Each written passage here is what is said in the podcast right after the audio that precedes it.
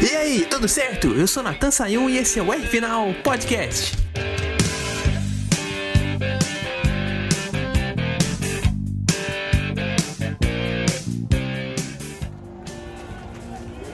Olha aí o camarote do R Final, hoje cheio de tifose, cheio de gente cantando hino da Itália. Tem até champanhe no meio, olha isso, cara. Quase 60 anos de espera da vitória, de uma vitória da Ferrari na classe principal das 24 horas de Le Mans, com elas em grande estilo, hein? Tem até um foguetório aí, olha isso. Não sei como é que eu vou fazer esse programa com tanto barulho, eu vou tentar aí. Enquanto me prepara aí, o editor, põe aí uma música de uma banda inglesa, mas com nome francês, que canta sobre ter alegria depois de muito tempo. Pessoal que curte música pop sabe de quem eu tô falando, inclusive botei a música deles um dia, um dia desses aí, a mesma música. Solta aí enquanto eu me preparo.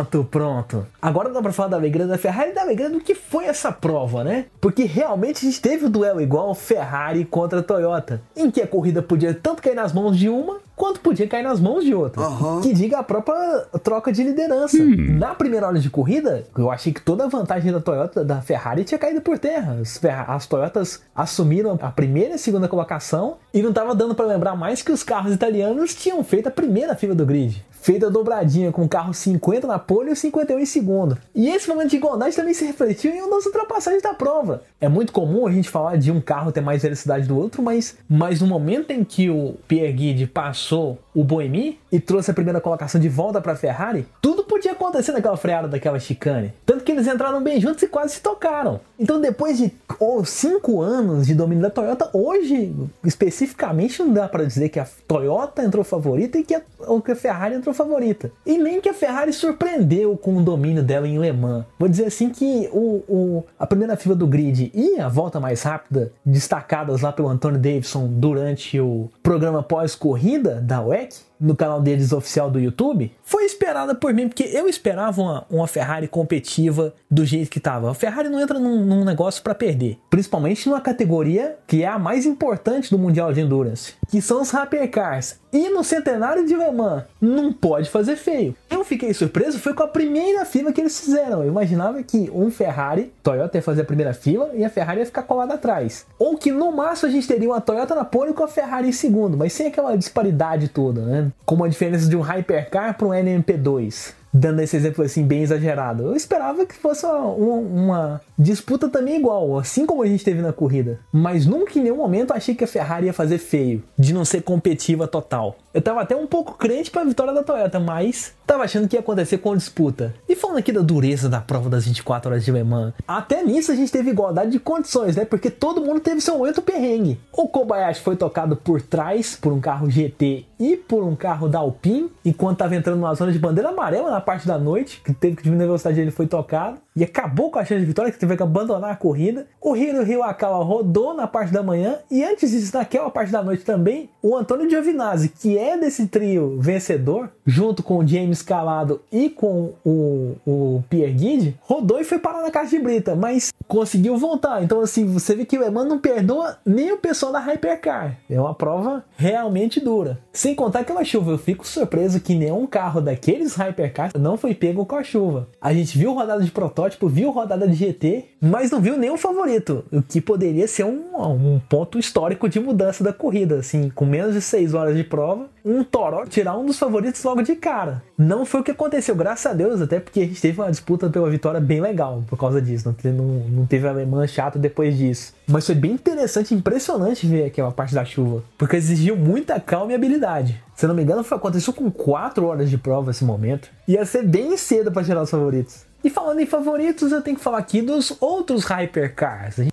teve aí a grande marca de 18 modelos disputando as 24 horas nessa categoria principal. E que foi muito além da Toyota e da, da Ferrari. Teve Porsche, teve Cadillac. E aí eu fui perguntar pro nosso engenheiro qual que tinha sido o melhor hypercar fora desse grupo aí de dois italianos e dois japoneses. Ele deu a opinião dele ainda no sábado, mas dá para tirar muito por causa disso, porque a opinião dele teve a ver com o resultado final. Vamos ver o que disse primeiro o Ricardo Arcuri e depois eu explico para você.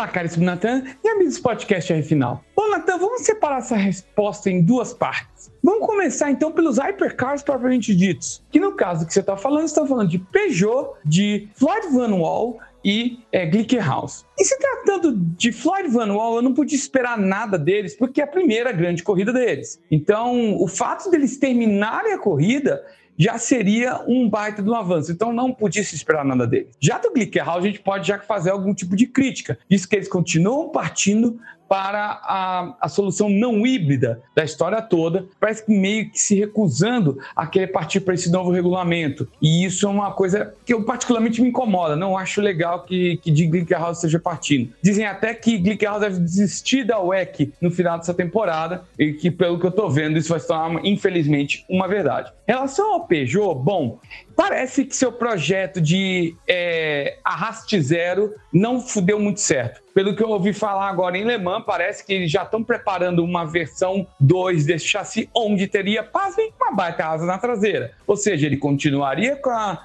com o sistema de, de efeito solo, mas teria uma asa na traseira para que dá sustentação dele e que ele consiga andar melhor em curvas. Porque a ideia que eles tinham, até explicando, era você ter pouco em uma asa na parte de cima e gerar é pressão aerodinâmica totalmente pela parte baixa do carro, chamado low down force, através da, do efeito solo. O problema é que isso funciona muito bem numa pista como Le Mans, mas em outros circuitos você pode ter problema. Além do mais, é, uma asa é sempre benéfica quando você faz uma curva de alta. Por mais efeito solo que você tenha, você vai render melhor com uma asa em cima, tá bom? Então não tem muito que ser feito. A Peugeot tá partida pro. Foi pro, vamos dizer assim, pro fora do comum. Não der certo, vai voltar pro conservadorismo, que é o que tem sido mais correto. Essa é a primeira parte. A segunda era para relante para falar um pouco dos LMDHs. Esse sim, para mim, é uma surpresa. Para quem não sabe, eu tô falando de Porsche Cadillac, e corre com regulamento, corre na Hypercar, mas corre com um regulamento um pouco mais suave, um pouco menos é, exigente que os Hypercars, porém eles estão na mesma categoria e possuem um balanço de performance próprio. E o que eu estou vendo é justamente tanto o Porsche quanto o Cadillac fazendo bonito na corrida, é, estando pau a pau com Toyota e Ferrari, e eles sim, para mim, são uma boa surpresa dessa história toda, diferentemente de Peugeot, Glickenhaus e Floyd Van Wall, que são esses Hypercars de verdade, e estamos vendo os chamados LMDHs é, cumprindo esse papel andando rápido com Porsche, desculpa, com Ferrari e Toyota, tá bom? É isso aí, Natan. Um grande abraço e uma boa semana a todos.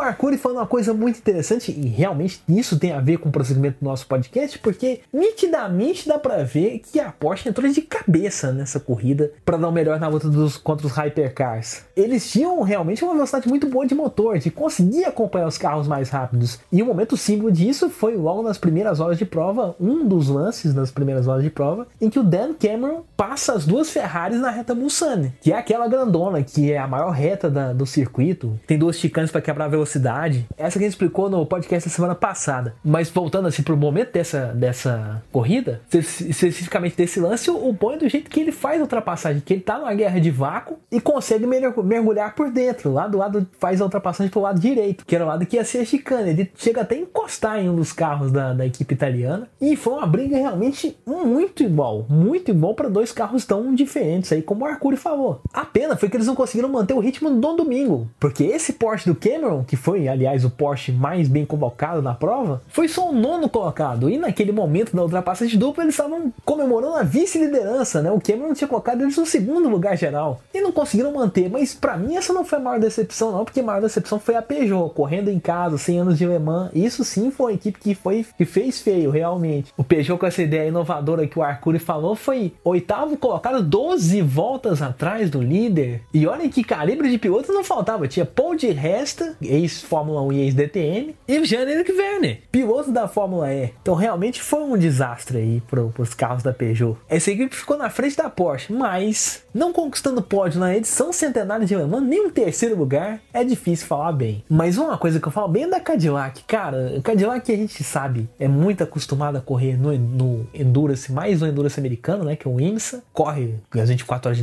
de Daytona, foi campeã várias vezes. Mas eu tava curioso desde o começo do ano para ver como é que eles iam sair a nível mundial, correndo as 24 horas de Le Mans. Não fizeram feio não, hein? Tiveram dois pilotos da casa, que são, da casa que eu digo, da IMSA, que são o Earl Bumber e o, o, e o Westbrook, e fizeram um horroroso terceiro lugar, só terminando dois minutos atrás dos, do, dos líderes do trio da Ferrari. Realmente eu gostei de ver a Cadillac aí, principalmente passando aí um momento, vamos dizer, bem difícil, né? Com a corrida, como eu falei, com chuva, com é, abandonos à noite, ver a consistência para chegar até o final. E falando aqui do outro Cadillac, o Dixon foi quarto colocado. Scott Dixon, piloto da Fórmula Indy, ex-campeão também provando que consegue conduzir um carro de Le Mans, consegue estar na equipe vencedora também em outra categoria. Também um cara experiente de Daytona, além da Fórmula Indy correu 24 horas de Daytona, provou um pouquinho do seu valor. Mas eu, eu queria, assim, falando se fosse falar qual Cadillac que você queria que tivesse na frente, eu ia querer estar na quarta posição, porque além do Dixon tinha o Sebastian Bourdais, né? Um cara que já brigou, já brilhou tanto na Fórmula Indy, já também foi piloto de Fórmula 1. Tá correndo na IMSA também, então representaria tão bem quanto esse grupo que chegou na terceira posição representaria. Tem um Van der Zandt também, que é um baita piloto de endurance lá nos Estados Unidos, que tava nesse trio junto com o Dixon e com o Bourdais. Então eu acho que merecia, merecia tanto quanto aí, se fosse escolher, merecia tanto quanto esse trio da, da primeira posição, desse, da, terceira posição. Eu preferiria que fosse os três em vez dos outros três. Não só por causa dos nomes, mas por causa do estilo de pilotagem, né?